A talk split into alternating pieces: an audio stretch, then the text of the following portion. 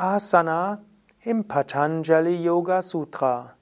Kommentar zum Yoga Sutra, zweites Kapitel, Vers 46 bis 48. Was ist Asana im Yoga Sutra? Welche Wirkungen hat Asana?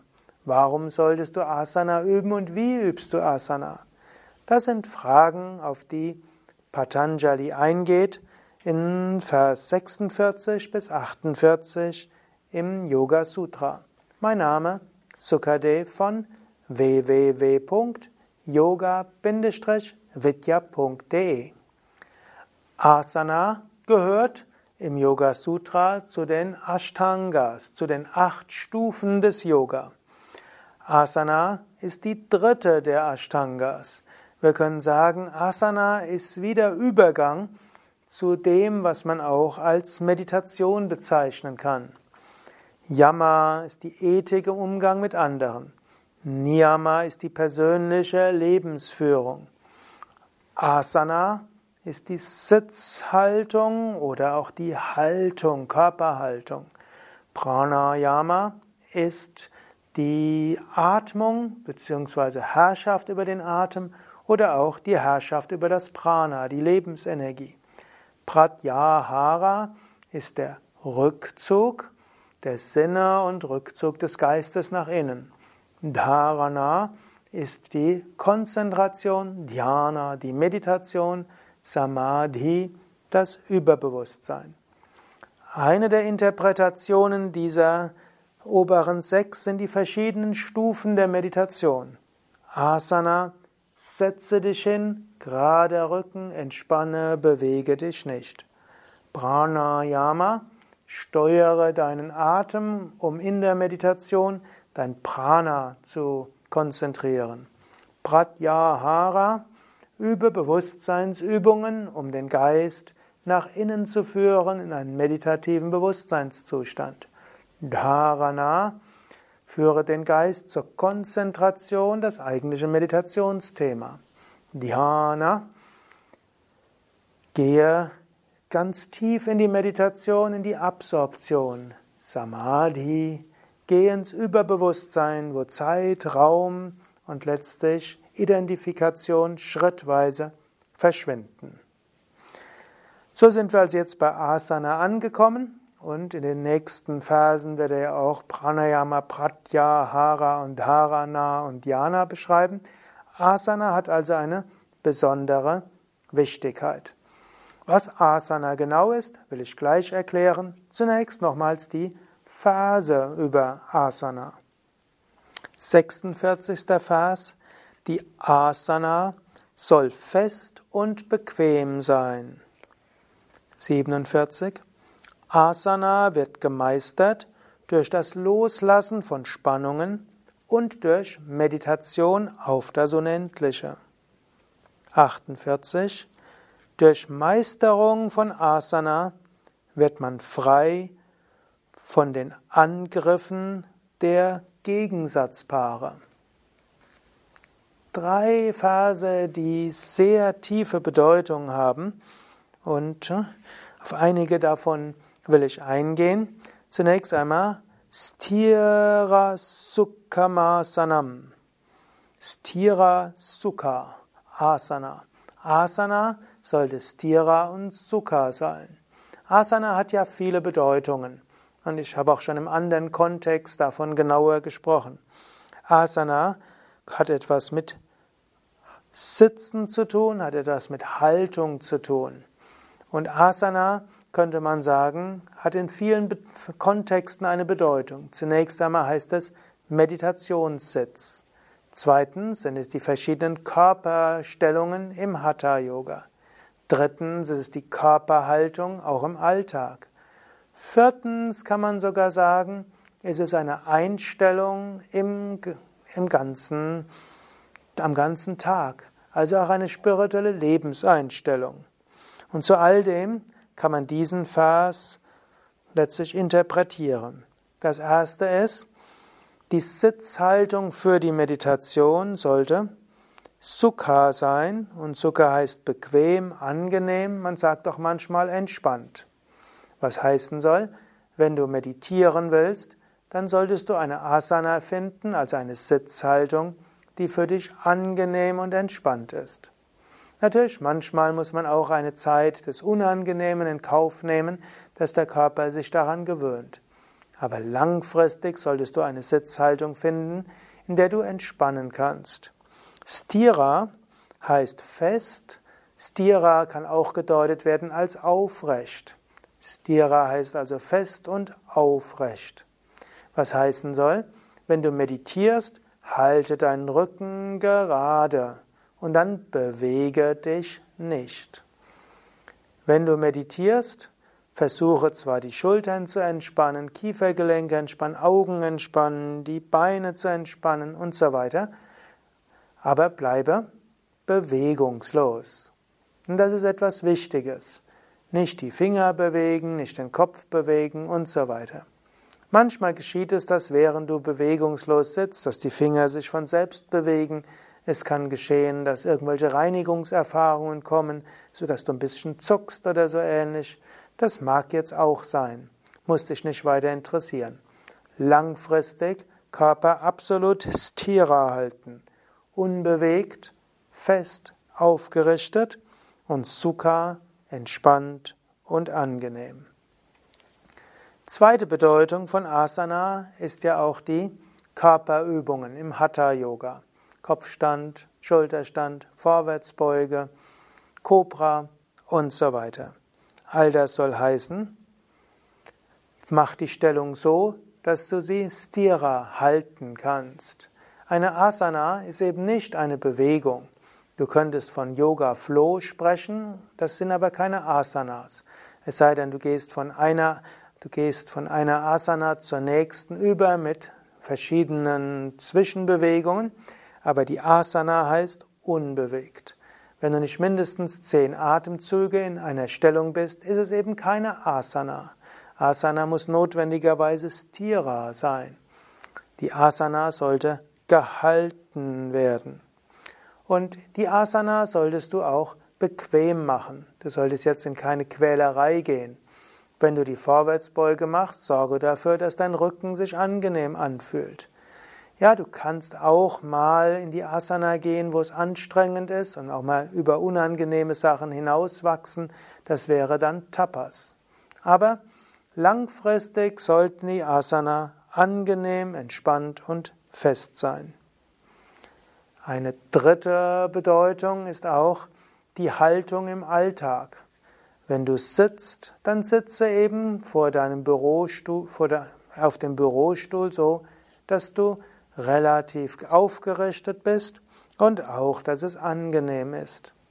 Gut, moderne Forschung sagt, du solltest nicht zu lange am Computer sitzen, öfters mal aufstehen. Und bei Yoga Vidya gibt es dann so manche, die haben ein Ball, auf dem sie sitzen. Das führt schon dazu, dass man nicht zu lange ruhig ist.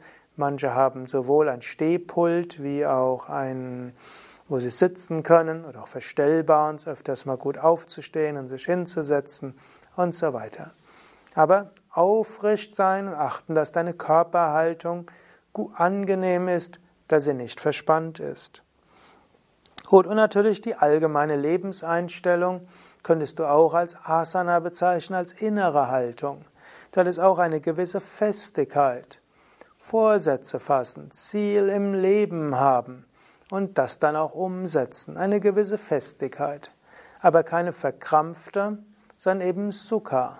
Eine angenehme und entspannte. Also Festigkeit wichtig, aber eben nicht starr. Und eine konsequent, Konsequenz aber eine freundliche Konsequenz. Das wird, gilt auch, wenn du Kindererziehung hast. Auch hier eine gewisse Festigkeit, aber auch angenehm und entspannt. Und das ist manchmal natürlich auch so eine Polarität zwischen Stira und Sukha. 47. Vers. Asana wird gemeistert durch das Loslassen von Spannungen und Meditation auf das Unendliche. Was man zum einen sagen kann, wenn du in deiner Asana Vollkommenheit erlangen willst, dann gilt es natürlich erst einmal aufgerichtet zu sein. Nächster Schritt wäre, entspanne. Das zum Beispiel, wenn ich Meditation anleite, sage ich erst, sitze ruhig und gerade für die Meditation. Wirbelsäule aufgerichtet. Damit haben wir Stira und erstmal Stira und irgendwo auch Sukha, finde deine angenehme Haltung. Und dann sage ich aber auch, entspanne deine Schultern, entspanne die Kiefergelenke, entspanne die Augen. Also, wenn du dich hinsetzt, setz dich gerade hin, setze dich äh, bewegungslos hin und dann übe Entspannen. Shaitilya, das heißt Entspannung und Loslassen. Lass also Prayatna, Spannung und Anstrengung los. Setze dich gerade hin, mache dich bewegungslos und dann lasse los. Und dann sagt er, dann geht es um die Meditation auf das Unendliche. Ananta Samapatibhyam. Also durch Samapati, wenn du mit Buddhismus was zu tun hast, weißt du, dass es zwei Grundmeditationen im Buddhismus gibt. Es gibt dort zum einen die Vipassana und zweitens Samapati. Und Samapati ist letztlich die konzentrierte Meditation, währenddessen Vipassana im Buddhismus als die Beobachtungsmeditation, Achtsamkeitsmeditation bezeichnet wird. Hier ist aber Samapati ist allgemein Meditation. Also durch und Byam zum Schluss heißt dann eben durch. Durch Ananta Samapati, durch endlose Meditation oder eben durch Konzentration auf das Unendliche und durch Entspannung und Loslassen, dadurch entsteht die Meisterung. Was also heißen soll, halte dich nicht zu lange auf mit deiner Asana während zum Beispiel der Meditation, sondern setz dich ruhig hin, mach den, Kopf, mach den Körper gerade, bewegungslos und dann übe ein paar Entspannungstechniken und dann fahre fort mit der Meditation. Die Asana wird dann perfekt, wenn dein Geist voll konzentriert ist. Oder auch im Hatha Yoga, achte nicht nur darauf, wie jetzt deine Körperhaltung ist. Patanjali würde empfehlen, sorg dafür, die richtige Stellung zu machen, mache sie bewegungslos, entspanne dich in der Asana und dann richte dein Geist auf etwas Höheres aus. Also nicht die ganze Zeit überlegen, wie mache ich jetzt meine Hände genau und wie sind meine Finger und welcher Muskel muss angespannt werden, sondern wenn du deine Stellung eingenommen hast, dann konzentriere dich auf etwas Höheres. Und das ist ja das, was wir gerade im Yoga Vidya Stil besonders machen, diese subtilen Konzentrationsformen auch in der Vorwärtsbeuge, in der Cobra, im Drehsitz, im Kopfstand, Schulterstand, Fisch und so weiter. Also Meisterung der Asana ist eben nicht nur das Körperliche, sondern auch die psychische. Und natürlich könnte man das auch in den Alltag hineinbringen. Die richtige innere Haltung geht auch zwischendurch loslassen und zwischendurch der Bewusstwerden, es gibt das Unendliche und das Ewige.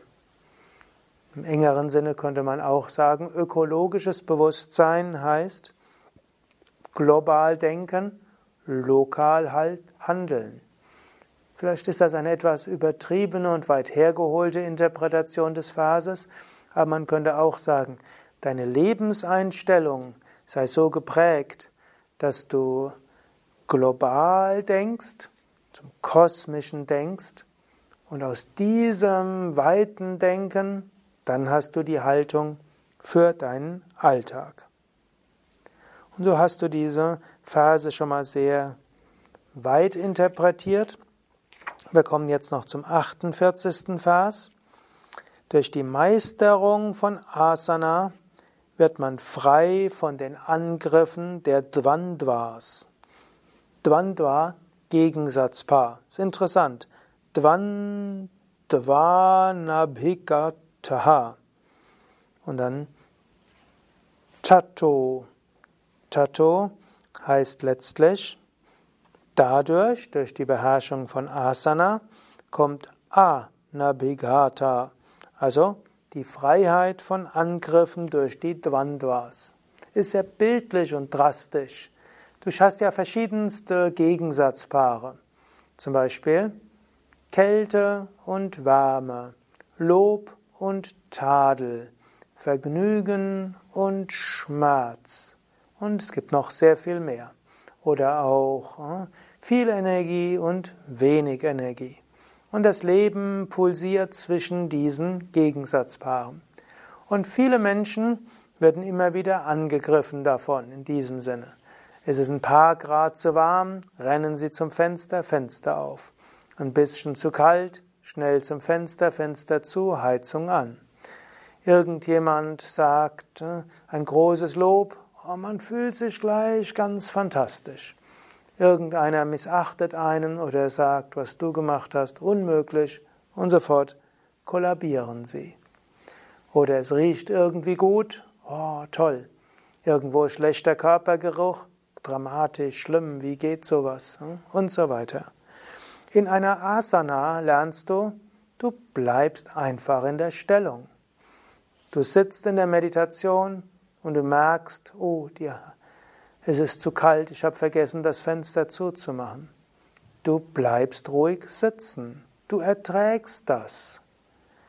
Oder du sitzt mit anderen und plötzlich riecht es irgendwo schlecht. Anstatt jetzt aufzustehen und das Fenster aufzumachen, du bleibst ruhig sitzen. Du bist in der Meditation und plötzlich hörst du, wie dort jemand sich räuspert oder hustet oder ganz rücksichtslos klingelt irgendwo das Telefon. Du hältst die Augen geschlossen und machst nichts. Es ist das Jahr 2017, auch bei Yoga Vidya macht die Handybewegung weitere Fortschritte und ab und zu mal, nicht jedes Mal, aber ich würde schätzen, jeden vierten oder fünften Satsang den ich anleite, während der stillen Meditation klingelt ein Telefon. Ich bin immer wieder erstaunt. Ich, ab und zu mal habe ich das mal geguckt.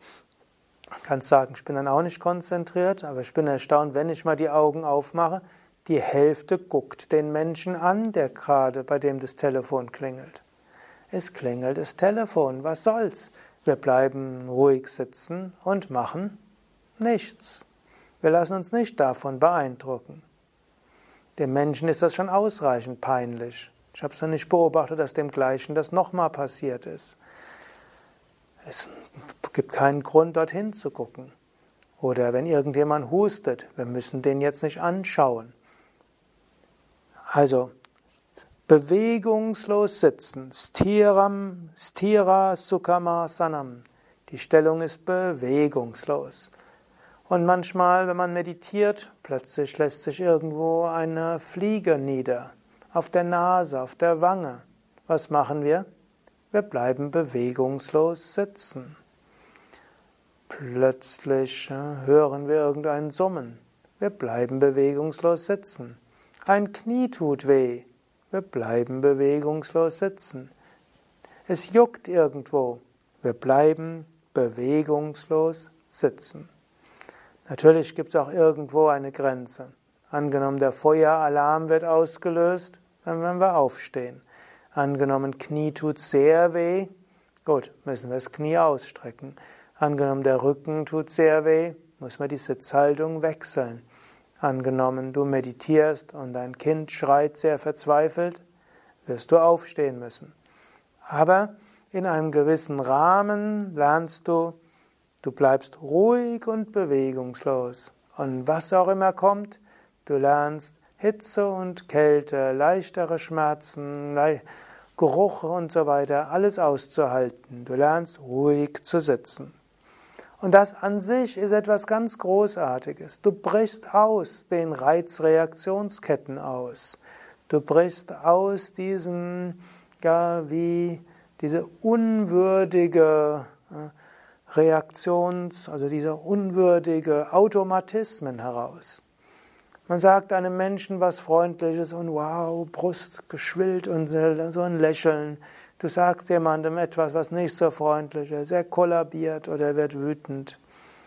Wird ein bisschen, Wetter wird ein bisschen wärmer und alles freut sich, wird noch wärmer, alles ist traurig. Es ist erstaunlich, wie würdelos so viele Menschen sind. Durch Asana lernst du, dich frei zu machen von diesen Dvandvas, diesen Gegensatzpaaren. Und mindestens ist das große Würde. In diesem Sinne, übe also deine Meditation noch mehr so, dass du dir fest vornimmst, ich werde so lange sitzen und du bleibst sitzen, was auch immer geschieht. Mit Ausnahmen, wenn es ganz extrem wird. Und wenn du in einer Hatha Yoga Asana bist, dann halte die Stellung eine gewisse Zeit lang bewegungslos. Lasse Spannungen los und meditiere über das Unendliche. Und auch im Alltag habe eine gewisse Haltung der Festigkeit und der Ruhe, lasse los und lerne es, frei zu werden von den Angriffen der Gegensatzpaare. Mein Name Sukadev, Kamera und Schnitt Nanda von www.yoga-vidya.de und jetzt verharre noch mal einen Augenblick und überlege, wie kannst du Asana weiter vervollkommnen? Als Sitzhaltung der Meditation, als Hatha Yoga Asana, als Einstellung im Alltag. Nochmals die Verse.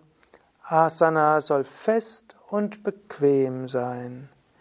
Asana wird gemeistert durch das Loslassen von Verspannungen und Meditation auf das Unendliche. So wirst du frei von Angriffen der Gegensatzpaare.